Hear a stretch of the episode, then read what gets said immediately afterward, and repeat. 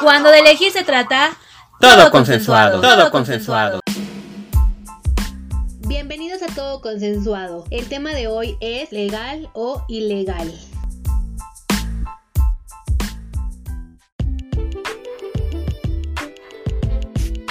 ¿Qué hace que la marihuana sea ilícita y el alcohol no? La estadística reporta que hay más muertes por consumo de alcohol que por marihuana. ¿Y qué la hace más atractiva? ¿Su prohibición o sus efectos? Que según la diputada del PRI duran más de cuatro días. Que diga de cuál consume para probar un poquito.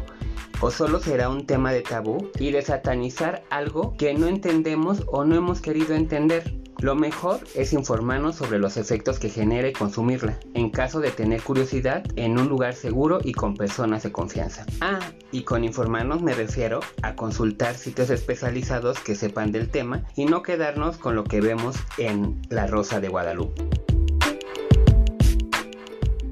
Espero que se encuentren muy bien el día de hoy, queridos Consensa Escuchas. Me presento, mi nombre es Jimena. Yo soy Juan Carlos y el día de hoy, como ya lo escucharon en la cápsula, vamos a hablar de la marihuana. Uh, de Mary Jane, o de la Moy, o de María. ¿Cómo la conoces tú, Juan? Pues la verdad es que yo tengo pocos términos. Entonces, así de marihuana, cannabis, mota. Mota. Ya sabes, Sí. dije churro y creo que el churro ni ese. Ese eh, es el perro de mi hermana. churro es el perro de tu hermana. Es que así se llama el perro de mi hermana Churrito. Y bueno, estamos queriendo hablar de eso porque, como saben, en esta semana se celebró lo del 420, que la neta no estoy muy fam- familiarizada con por qué se festeja el 420 o de dónde surgió el 420, pero Juan Carlos nos va a sacar de esa duda. A ver, Juan. Pues mira, eh, es un término eh, o un código que utiliza la cultura que consume el cannabis, La cultura grifa. la cultura grifa, que se refiere pues que al consumo de, de- de- de la marihuana, ¿no? Y esto eh, se acuñó, por así decirlo, de alguna manera, hace ya algunos años por un grupo que se llamaba Los Waldos. Unos dicen que era un grupo de estudiantes, otros que eran unos rockeros, pero lo que sí se sabe es que eran chavos que estudiaban la preparatoria y se juntaban justo a las 4.20 de la tarde a Ah. fumar marihuana en una estatua de Pasteur, ¿no? Ahí ya que tenía que ver con la biología y todo, pues ya se Ah. ponían ahí, consumían marihuana y así unos narran otras historias, ¿no? Como que estaban buscando la planta y que no sé qué, bueno, así mil, mil, mil mitos, Ajá. pero lo que se sabe es que se juntaban a las 4.20. Años después, un grupo de rock cuando hace unos flyers efectivamente pone este código como que aludiendo a que pues, se podía consumir marihuana y a partir de ahí toma el hit. Y es que ahora muchos Entiendo. hasta en- eh, entienden ese término Ajá. y que hasta para describirse, ¿no? o Ajá, sea, cuando yo tú soy te describes 420. 420, Ajá. ajá, y ya sabes que fuma marihuana. Yo hasta hace no mucho lo entendí porque, pues sí que los escuchas. La verdad es que sí estoy dentro de Bumble y dentro de Tinder y de repente muchos hombres en sus, en sus descripciones decían 420, 420. Yo decía, ¿qué esa madre qué es? 420, ¿qué? Ya luego sí entendía más o menos que era alguna referencia de que les gustaba la mota, pero nunca entendí bien. Y ahorita que estabas tú eh, investigando la este lo de la referencia que decías de Pasteur, yo yo me imaginé que desde ese desde la época de Pasteur no había prestado atención No, no, y yo dije, no manches, desde hace cuánto tiempo está eso, pero ya ya entendí Ajá. que era en la estatua, la madre Ajá, esa, sí, en la estatua de, de Pasteur. De Pasteur. No, sí, y pues mucha gente ya lo, lo pone así como parte de su descripción. Ajá. Y de hecho, a- eh, cuando me encuentro yo en esas aplicaciones que las uso temporalmente, a veces es como que evito. Evito ese tipo de personas. No es que yo tenga un estigma, Ajá. no es que no los quiera, pero eh, yo no sé si, si alguien ha visto esta serie que dice si Nueva York fuera ciudad. Ah, no. Es una entrevista eh, que le hacen a, a un personaje de Nueva York y entre muchas otras cosas le preguntan que qué opina de la marihuana. Ella ha compartido ya, convivido con, con muchas personas que tienen el consumo de la marihuana y que ella ha visto cómo a través del tiempo son personas que para ella ya no son de fiar porque ya no están en la realidad. Y a mí me parece que sí eh, es una droga que, que, que, sí te altera tu, altera tu realidad y ahorita ya contaremos algunas experiencias, pero tan la altera eh, momentáneamente que yo creo que cuando empiezas a estimular y estimular y estimular, estimular el mismo sistema, llega un momento en el que queda alterado. Y yo también conozco muchas personas y por ejemplo yo tengo una historia de una persona que si bien no era un amigo, era la pareja de una amiga que pues después de un día de, bueno, de unos, una serie de días que empezaron a consumir marihuana, él ya estaba tan estimulado y tan excitado o tan, no sé cómo llamarlo, tan los efectos de la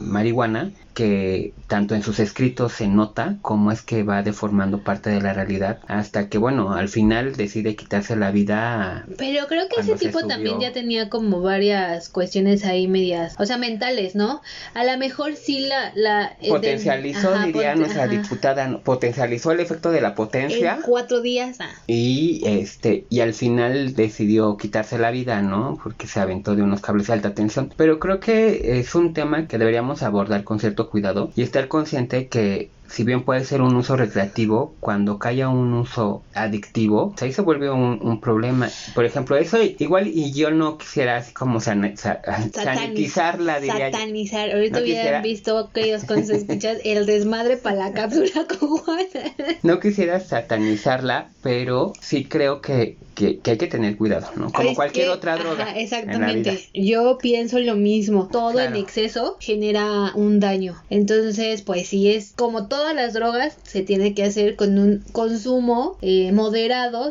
yo digo moderado y pues teniendo conciencia de que sí es una droga, o sea, sí te hace, sí te hace efectos. La gente que dice, ay, no, la marihuana no te hace ningún efecto, yo digo, pues de cuál probaste, hijo, porque a mí me ha hecho unos efectos bastante ahí raros que también voy a comentar cuando quiera la dejo, ¿no? Y que cuando la quiero la dejo. No, tampoco. Fíjate que eh, ahí lo que dice la, lo de la que entrevistaban, que de repente ya están muy desviados de la realidad. No sé qué tanto. Yo conozco a mucha gente que fuma así como si fuera tabaco, si lo comparáramos con una cosa que es legal y la otra no. Y yo la verdad es que sí los veo un poco más lentos, sí, son más lentos a realidad, ajá, pero nunca así como que de repente digas, ah, ya, güey, como cuando alguien ya está muy pedo que dices, güey, ya ni siquiera puedo hablar con esta persona ajá, pero imagínate. porque ya está completamente ahogado. Claro.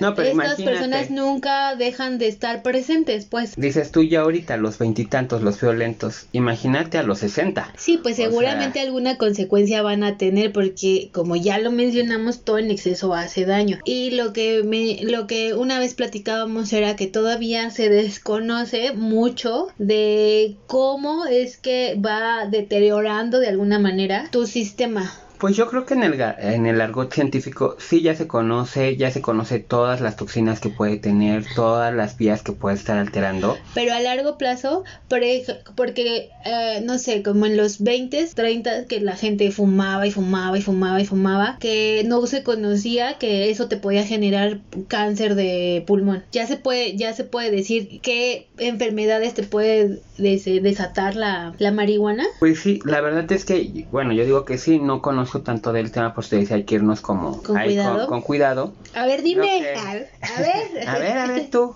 ¿Tú qué estudiaste? Yo creo que sí, ya, ya hay unos mecanismos ya muy bien explicados que de ahí viene tanto debate, ¿no? Ah, Yo he tenido oportunidad de platicar con algunas personas que se dedican a la ciencia y, de repente preguntarles qué tan viable es o qué tan bueno sería ya legalizarla como es que ha habido tanta lucha. Y la mayoría de las personas que saben y que son expertas en el tema dicen, pues yo preferiría que sí o sea, que, que más bien no, no se consume prohibir su consumo. Eh, se sabe, por ejemplo, que en los hombres eh, probabiliza la, la, presencia de, cáncer prostático, por ejemplo. O que no, puedan tener hijos, ¿no? yo sabía. Eh, sí, hay algunas alteraciones a nivel biológico, ¿no? También. Y pues es, es que también la gente luego es, orgánico, pues sí. No, no, pues es que, mire, si regresamos a, a lo, a que tendría que tal vez no ser legal por los efectos que causa a la salud, pues en ese caso tendríamos que regresar a que la alcohol fuera ilegal o el tabaco, porque todo, todo en exceso genera un daño. O sea, si tú tomas, el alcohol ahorita es legal y si tú tomas diario te va a causar un, un mal en el, hígado. Si fumas diario te va a causar un mal en los pulmones.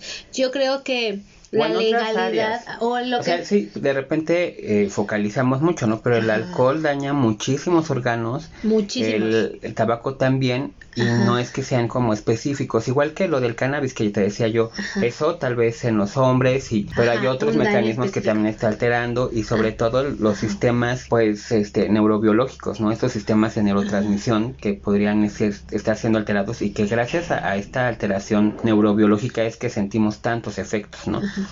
Y se yo creo que se ha tratado de, de regular la venta de drogas tanto lícitas como ilícitas que pues en esa lucha de repente no saben hacia dónde dirigirse, justo las investigaciones pues dicen una cosa, pero la gente de queremos otra. Pues yo creo que más bien tendría que ir como a la educación del consumo, o sea, si eres también un atascado, pues así sea lo que sea, la comida podría, así te podría, hace daño. Porque mira, por ejemplo, eh, hay una historia que también ahí ya este, investigando un poco, que en 1940 cuando ah, teníamos al presidente Lázaro Cárdenas, que trató como de regular, eh, pues sí, hizo una ley de toxicología que lo que trataban era de que pues darle la torre al, narco, ¿no? Porque decían cómo es que el narco funciona y cómo es que esto tiene auge, pues es porque se vende, ¿no? Entonces parte de lo que se trata es que pues se le dé la droga por parte del gobierno o hacia costos super económicos, así como hacer un este un centro de acopio, dispensarios y ahí les daban la droga, se las administraban la droga que fuera, o sea, tú decías, yo soy adicto a tal, ah, bueno, pues te la administro, ¿no? Que también estamos hablando en un momento en el que pues se consumía morfina, algunas Y que los adictos no eran tantos como ahorita, supongo. Pues yo creo que estadísticamente sí eran significativos. Digo, por algo también era negocio la venta de la droga, claro, si lo si lo comparamos a el grosso de la población, estadísticamente sí, sí, porque también ha, aumentado, ¿no? Claro. Y entonces eh, un programa que crea el doctor Leopoldo Salazar Negras es justo esto, ¿no? De, eh, era, eh, pues él trabajaba en, en, el hospital psiquiátrico de La Castañeda. La Castañeda y justo ¿Sí la Castañeda? ahí. Es que sí. ¿Sí? Sí, sí, sí. Pues es que de repente me surgió la duda porque así se llama un grupo de rock. Ah, no, sí, pero de hecho estaba donde originalmente está ahora la Prepa 8. Ahí estaba ah, el hospital. Sí. O sea, fuiste tú a una escuela donde había locos antes. Ah, en, la mía no era de que había un panteón. Era el que había, había un... Mm, y yo hasta creo que las puertas que tiene la prepa 8 han de haber sido de ahí porque deberías de ver son unas puertas de madera muy gruesas con un pasador de esos este ah. como de acero que nada más le, le, le giras un lado para otro de la derecha a izquierda y unas mini ventanitas así como de hospital psiquiátrico doctor psiquiatra que no me digan pero pero la, la, la facultad, la de la mía, la de ciencias políticas y sociales, también tenía así las puertas. No eran de ah, madera. de, metal, ¿no? eran, sí, pero se veían bien de cárcel. De por sí la facultad tenía bien mala fama.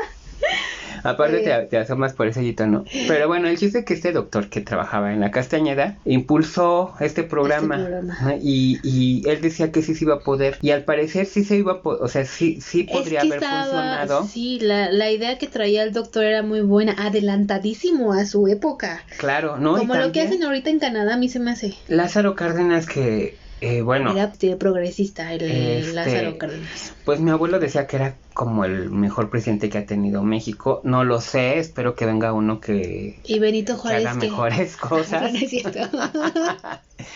y Porfirio Díaz. Y Porfirio Díaz, 40 años. Este, pero bueno, entonces, eh, pues el narco como que no estuvo tan de acuerdo y entonces pues echaron para atrás esta ley, ¿no? Que pues realmente pues, les estaba costando muchas pérdidas monetarias al narcotráfico, que sacan el caso de eh, una señora de aquí de México de, de, la, de la Merced, que era como la que tenía la mayor venta de, droga, pues me parece que se le decían Lola, porque se llama María Dolores. Ah, y son Lolitas, ¿no? Ajá. Y ella, fíjate, a través de unas, ella puso, el negocio fue, bueno, ella inició, dice, que vendiendo así, ¿no? Con su mamá, y que después hizo una taquería y puso una cadena de tacos. Ajá. Y en la taquería de la Merced, ahí no solamente surtía tacos, también surtía... De todo. De todo, ¿no? Y que ella llegó a ser, eh, pues, las más importantes. De hecho, ya tenía venta no solamente en México, sino en Estados Unidos y en ah. Canadá. Y mira, ella como es mujer, la historia no la reconoce como una narcotraficante poderosa y, e influyente. Probablemente que se, más bien es que hay muchas cosas que no sabemos o desconocemos de la historia de México, ¿no? Pues ya el, el caso de Leopoldo yo no lo sabía. No, yo tampoco. Hasta que vi otro podcast. Yo también lo escuché en el podcast y la verdad que me llamó muchísimo la atención el podcast y hasta me lo eché en un día. Sí, está bien interesante. Y también, eh, pues la historia de, de, cómo es que, este, pues cómo también se vive en un barrio y se vive como eh, con cierta idiosincrasia y con afín a cierta, a, a, ciertas cosas, ¿no? Por ejemplo, ella, Lola decía esta parte de, de lo que hablabas tú en, al inicio de que la gente luego es bien atascada y ella decía, hay gente con problemas y la gente siempre quiere huir de ellas. Ah, bueno, y yo le vendo esa salida, ¿no? Sí, claro. Tal vez es momentánea, pero se las vendo y ellos pagan por ella y está bien. Sí. Yo no voy a su casa a darles terapia. Pues no, claro. Y como lo mencionaba el doctor Leopoldo, el podcast se llama Toxicomanía. Lo deberían de escuchar, que ellos escuchas, está bien bueno. Y entonces en, este, en uno de estos programas narra el, el doctor Leopoldo este, bueno, el personaje que lo hace, ¿no? Que la sociedad tachaba a estos, a estas personas adictas como criminales. Pues sí, a lo mejor tenían que delinquir porque la droga era muy cara y entonces al tener esta necesidad de consumirla, pues tenías que ver de dónde te, este, podías sacarla para comprarla. Y este doctor decía, no hay que verlos como delincuentes, hay que verlos como enfermos.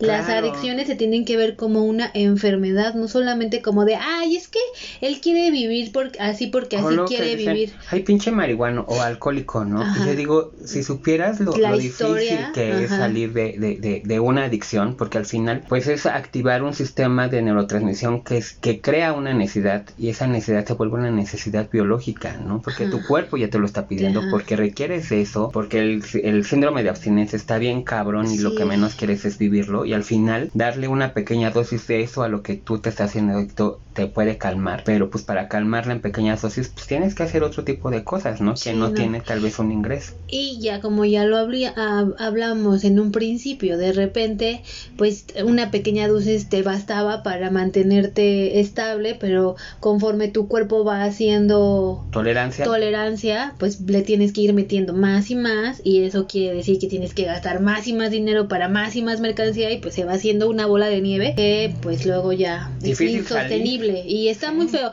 La verdad es que las adicciones están muy feas. Yo vivo en una colonia que de repente veo varios casos y sí me saca un, buen de onda, ¿no? Que yo digo, ¿qué habrá tenido que pasar ese, ese individuo para llegar hasta ese punto? Y luego no son cosas gratas, la mayoría de las veces. Pero bueno. Más bien ahí creo yo que cada organismo es afín a una droga, ¿no? Y hay drogas pues más fuertes o hay drogas más duras. Cada droga va a tener un efecto.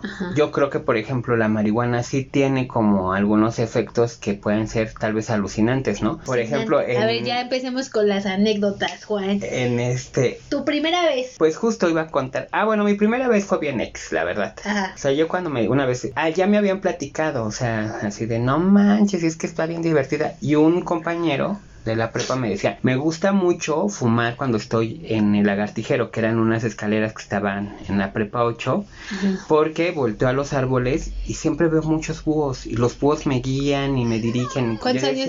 ¿De cuántos años eran? No, pues era prepa, 16, 17, y yo decía, ay, este me está choreando. La verdad pues es choro porque yo que sepa, la marihuana no es un alucinógeno, más bien eh, actúa en ciertas estructuras del cerebro que te permiten pues no tener como conciencia del tiempo, por eso es que te alentas más. Pero eh, cuando la fumé por primera vez, la verdad es que ex yo no sentí nada, solamente como que me vibraron, me temblaban las, este, las, las, las yemas de los dedos, las yemas de los pies, y, pero yo no sentía nada, un efecto así como realmente fuerte o que yo dijera, no manches, esto está bien feo. Cuando lo sentí la primera vez, que fue una vez que la comí, ya había, ya había salido de la, de la universidad y una amiga quería hacer un viaje. Ajá, no, y sí se lleva su viajezote. Pero también quería, este, pues aparte del viaje, también quería probar alguna droga ilícita, porque ella decía, yo nunca lo he hecho y no sé qué. Ajá. Y entonces, un día aprovechando que quería hacer un viaje y que quería probar una droga ilícita, le dije a mamá que si le podía hacer un, un pastel de, ma- de marihuana. Y mamá me dijo, "Ay, pues sí, hácelo. Ya conseguí la marihuana y todo el rollo. Y este, le hice su pastel de, de chocolate con marihuana, ya ahí con mis tutoriales de, ¿y cómo se hace esto? Ajá. Lo llevé y todo. A la cumpleañera no le dijimos que era de marihuana. Los demás sí sabíamos. Y Ajá. entonces se supone que íbamos a, a cuidarnos para, para cuidar el viaje. Entonces ya llegamos al departamento de mi amiga y jajaja, jojojo, partimos el pastel porque aparte así de chocolate con una bola de nieve de vainilla y todo muy rico y de repente yo dije, no, pues no me hizo efecto. Me voy a echar otra rebanadita.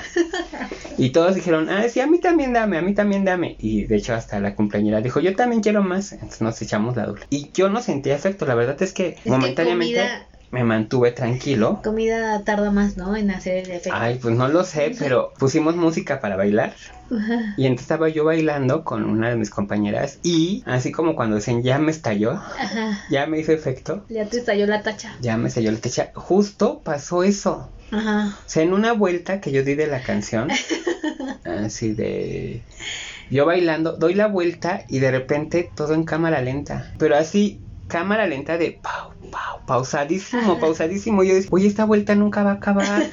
Me vuelvo a ver a mi compañera que estaba, la tenía de frente Ajá. y le dije, ya me pegó. Ya No manches, no, no, esto está bien feo. Me, me tardé mucho para poder dar la vuelta. Ajá. Yo no sé si lo dije tan rápido como te lo estoy contando, como se lo estoy contando con Sensa Escuchas, Ajá. pero recuerdo que lo que hice fue, dije, no, me voy a ir a acostar un rato. Ajá. Yo caminé hacia el cuarto de mi amiga y cuando me dejé caer en la cama fue los 20 minutos de mi vida más largos que realmente, seguramente fueron 10 segundos o 5, ¿no? De lo que me dejé caer en la cama. Pero yo sentí como si estuviera eh, así volando, cayendo pasito, pasito, pasito, hasta que caí en la cama. Y yo dije, "Ah, se sienten como nubes la cama. Y obviamente mis amigas todavía estaban bien, Ajá. ¿Y todavía no le daba? no les pegaba. Y en eso, no, pero a ver qué hacemos, no sé qué. Y en eso una se, se pone al lado mío y de repente, no manches, tienes los ojos súper grandes. Sí, te está pegando, pero ella ya estaba viéndome los ojos grandes, no es que yo los tuviera grandes, pero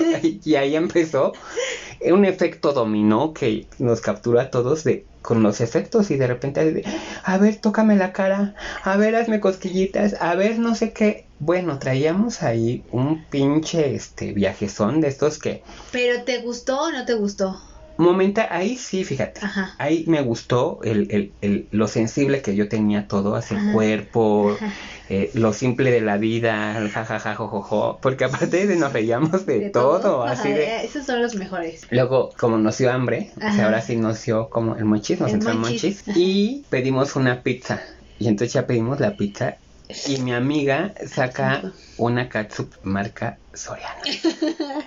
y yo, y yo, ¿qué es esto? Soriana Ay, no, amigo. Oye, ¿no tienes ketchup? ¿No tienes ketchup de verdad? Y, y mi amiga, ay, no seas payaso, tú siempre, que no sé qué. Y entonces le echo A mi rebanada de- y le mordí y te juro que fue la ketchup más rica que me he comido en toda mi vida junto con las mordidas de, de- de la pizza porque lo cuento un salivo. Ay, a mí ¿verdad? también ya me está dando así. Súper riquísima, así riquísima la pizza. Ajá. Así. Y la ketchup más. Sí, claro. Y yo, güey, no mames, qué rica está tu ketchup marca Soriana. ¿Dónde la No compraste? queremos más pizza. Bueno, nos atragantamos de pizza Ajá. Y nos peleamos por las papas que incluía la pizza todavía, así como de yo también quiero más. No, ya es que da un hambre. cual puercos. O sea, la verdad que en ese momento me gustó. Lo que ya no me gustó es que pasadas unas horas, no recuerdo cuántas, pero yo ya tenía que venir camino a casa. Camino a casa me sentí súper mal, pero mal. ¿Todavía seguías con el efecto? Sí, pero me entró esto que dicen que es la pálida porque empecé a... Sentía mucho el cuerpo muy, muy frío, sudé frío. Ay. Eh, todos los sonidos, o sea, el claxon yo sentía que, pero que me, me, me lo metían, pero hasta la mitad del cerebro, de, ay no, así horrible, los sonidos potencializados, todo a, a mil, así, ¿no? Una a mil por hora. E imagínate, yo en la línea 7 del metro, la línea naranja, que es su- tan profunda y y- tan ruidosa, Y luego tan caliente, sí, no, horrible. no, pues, con el ruido yo iba, en verdad, o sea, parecía una persona pues, con alguna alteración psicológica porque me agarraba los oídos, me ponía la cabeza, o sea, la, la así, las manos en los oídos, inclinado, con mi cabeza entre mis piernas, movimientos este, estereotipados así de arriba para abajo, diciendo, no, esto ya está bien feo. No debí drogarme, no debí drogarme. Un señor se acercó y nos trató de auxiliar porque iba con mi amiga y de repente... ¿Y tu amiga también se puso mal? No, mi amiga iba muy consciente, ¿no? Muy, muy así tratando de cuidarme y de decirme, cálmate, cálmate, ¿qué te pasa? Y yo ni mal viaje, así horrible. Ay, qué feo. Nos bajamos en, eh, nos ayudaron a bajarnos, nos hicieron ahí como un suerito, volví a incorporarme al metro, pero cuando llegué a casa, que mi mamá, ¿y qué tal? ¿Cómo les fue? Que no sé qué yo, ay mamá, me siento bien mal. Ya me subí a acostar y recuerdo en ese sueño, o sea, la verdad, ¿eh? y, y no sé qué tan cierto sea, pero recuerdo estar viendo un documental de National Geographic eh, de topos. Pero yo veía los topos cómo estaban y los sentía dentro de mi estómago, así como en mis intestinos, mi... y de repente sentí como un topo salió de mi boca. Así como el, el cuento de Cortázar, pero en lugar de conejos era un topo. Exacto. Y entonces me paré en chinga, caminé hacia el baño, me incliné en la taza y yo veía cómo salían topos. ¿Pero lo soñaste eso? No, no, no. Estaba vomitando. Ah, O sea, ya después mi mamá me auxilió porque fue a ver que no dejaba de vomitar. Y yo, ¿no ves los topos? Yo te juro que yo veía topos y de repente hoy, hoy día, no, algo te tomaste, metiste otra cosa. Hoy día no, por eso de repente a mí me cuesta mucho trabajo clasificar la marihuana, cuando dicen que no es alucinógeno, pero muchas personas narran historias así, que ven cosas bueno, Sí, sí está, sí está raro. Fíjate que una vez a un amigo que él sí fumaba bastante y constantemente le dio la pálida en el metro. o sea, yo me sentí como en película de esas como de poco presupuesto, porque de repente yo iba en el metro y quién sabe cómo volteó a ver a mi amigo así pálido, pálido, sudando, sudando. De repente le dije, oye, ¿estás bien? Y me dijo, no, me siento muy mal. y ya se sentó así en el metro, en el piso, porque no había lugar. Y empezó así a temblar, sudaba horrible. Y ya, pues vamos a bajarnos. Ya nos bajamos en la siguiente estación y ya nos, nos quedamos afuera del metro y ya él se recostó en mis piernas y se quedó ahí un ratote. Un rato. Y eso que... un ratote al otro día, ¿no? al otro día nos corrieron.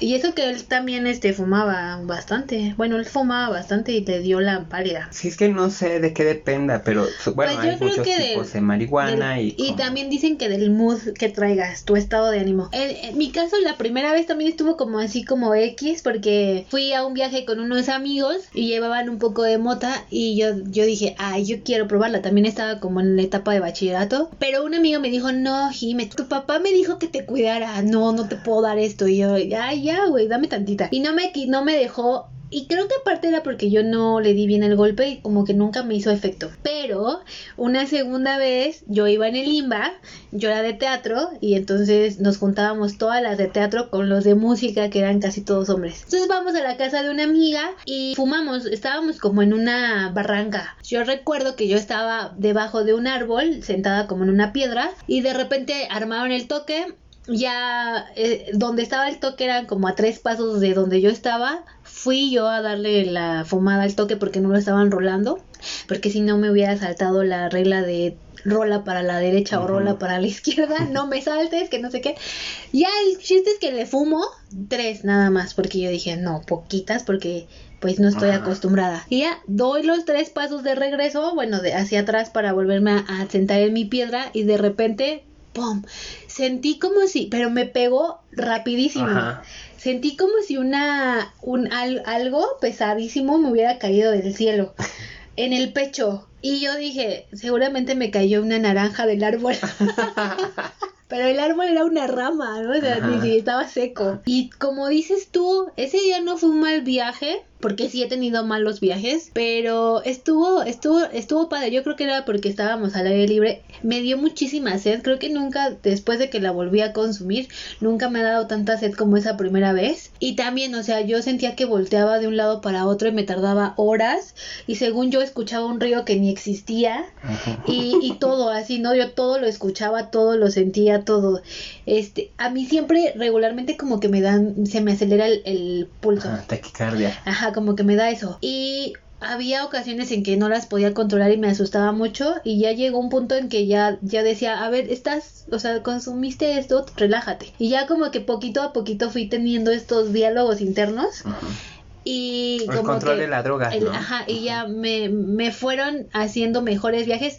No la consumo tanto, la verdad es que yo siempre digo, Mary Jane y yo no nos llevamos del todo bien, porque ha sido bien traicionera conmigo, ¿no? O sea, me ha dado, me han dado muy malos viajes, que sí es como Pero, de por ejemplo, ahí dices tú, es, es dependiendo del mood, aunque pues yo creo que más bien es como dependiendo la cepa, ¿no? ajá, o de Más bien yo creo que es como dependiendo la cepa, o hay unos que dicen que también tiene que ver con el sexo de la planta, no lo sé, porque ahí ya hay como muchas, muchas características, aunque también eh, me surge a mí la duda de, ¿realmente la droga la primera vez que la pruebas te es tan reforzante? Porque yo casi siempre mis mejores experiencias con... O sea, con, la, con, una, con un tipo de droga casi siempre son las segundas veces, ¿no? El alcohol la primera vez que lo tomé me dio asco. La segunda ya no tanto y le fui perdiendo las... O alguna otra droga que en algún momento probé, la primera vez no me fue tan así como tan, mmm, qué rico, como las segundas veces que es tú, mmm, y yo ahora sí ya. Mm, ¿no? Yumi, yumi. ¿Quién sabe? La... Yo, por ejemplo, la segunda vez que, no recuerdo si esa fue la segunda vez, tardaba mucho tiempo en volverla a consumir. Entonces me ¿Esa es tu acuerdo... primera vez? Ajá, esa fue ¿Tu mi, vez? mis... Ah, bueno, mi primera vez que no me hizo efecto porque creo que ni le fumé bien. Entonces la cuento la primera vez, la, la vez del limba, bueno, de con mis amiguitos estos de Limba. Y la segunda vez, este, fuimos con, también yo estaba con un amigo de Limba y otras amigas de él. Entonces me dice, vamos a escultórico. Ajá, en- espacio escultórico. Ajá, en el espacio escultórico de CU. Y ya ves que está la serpiente. Ujú. Entonces mucha gente agarraba de que se subía la serpiente y ahí fumaban. Yo ese día no había comido bien, no sé si también tenga que ver. Le di tres fumadas y de repente todo bien, estaba todo bien porque teníamos musiquita y el, ambi- el, el ambiente estaba padre y aparte el clima estaba chido y así. Pero quién sabe cómo fue que volteé para abajo y vi la altura de la serpiente y yo decía, no, me voy a caer me voy a caer, ¿no? Y todo el tiempo yo en mi mente decía, es que aquí me voy a caer. Y de repente mi amigo me dice, ¿estás bien, Jimenita? Y yo, sí. Y de repente, no, me quiero bajar.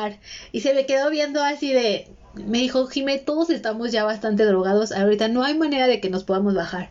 Y yo es que me quiero bajar. Ya me, me empezó a dar la pálida. Por eso mi amigo Ajá. me preguntó que si estaba bien, porque yo no hablaba y aparte ya estaba toda pálida, pálida. Y me dijo, no, nos podemos bajar, pero tranquilízate. Y ahí fue cuando empecé con el autocontrol, porque él me dijo, a ver, Jimé, solo ten conciencia, estás drogada. Ese efecto no te va a durar toda la vida. En algún momento se te va a pasar, piensa en eso y te vas a empezar a tranquilizar, respira profundo y así. Y sí fue eso, pero sí tuve que vomitar.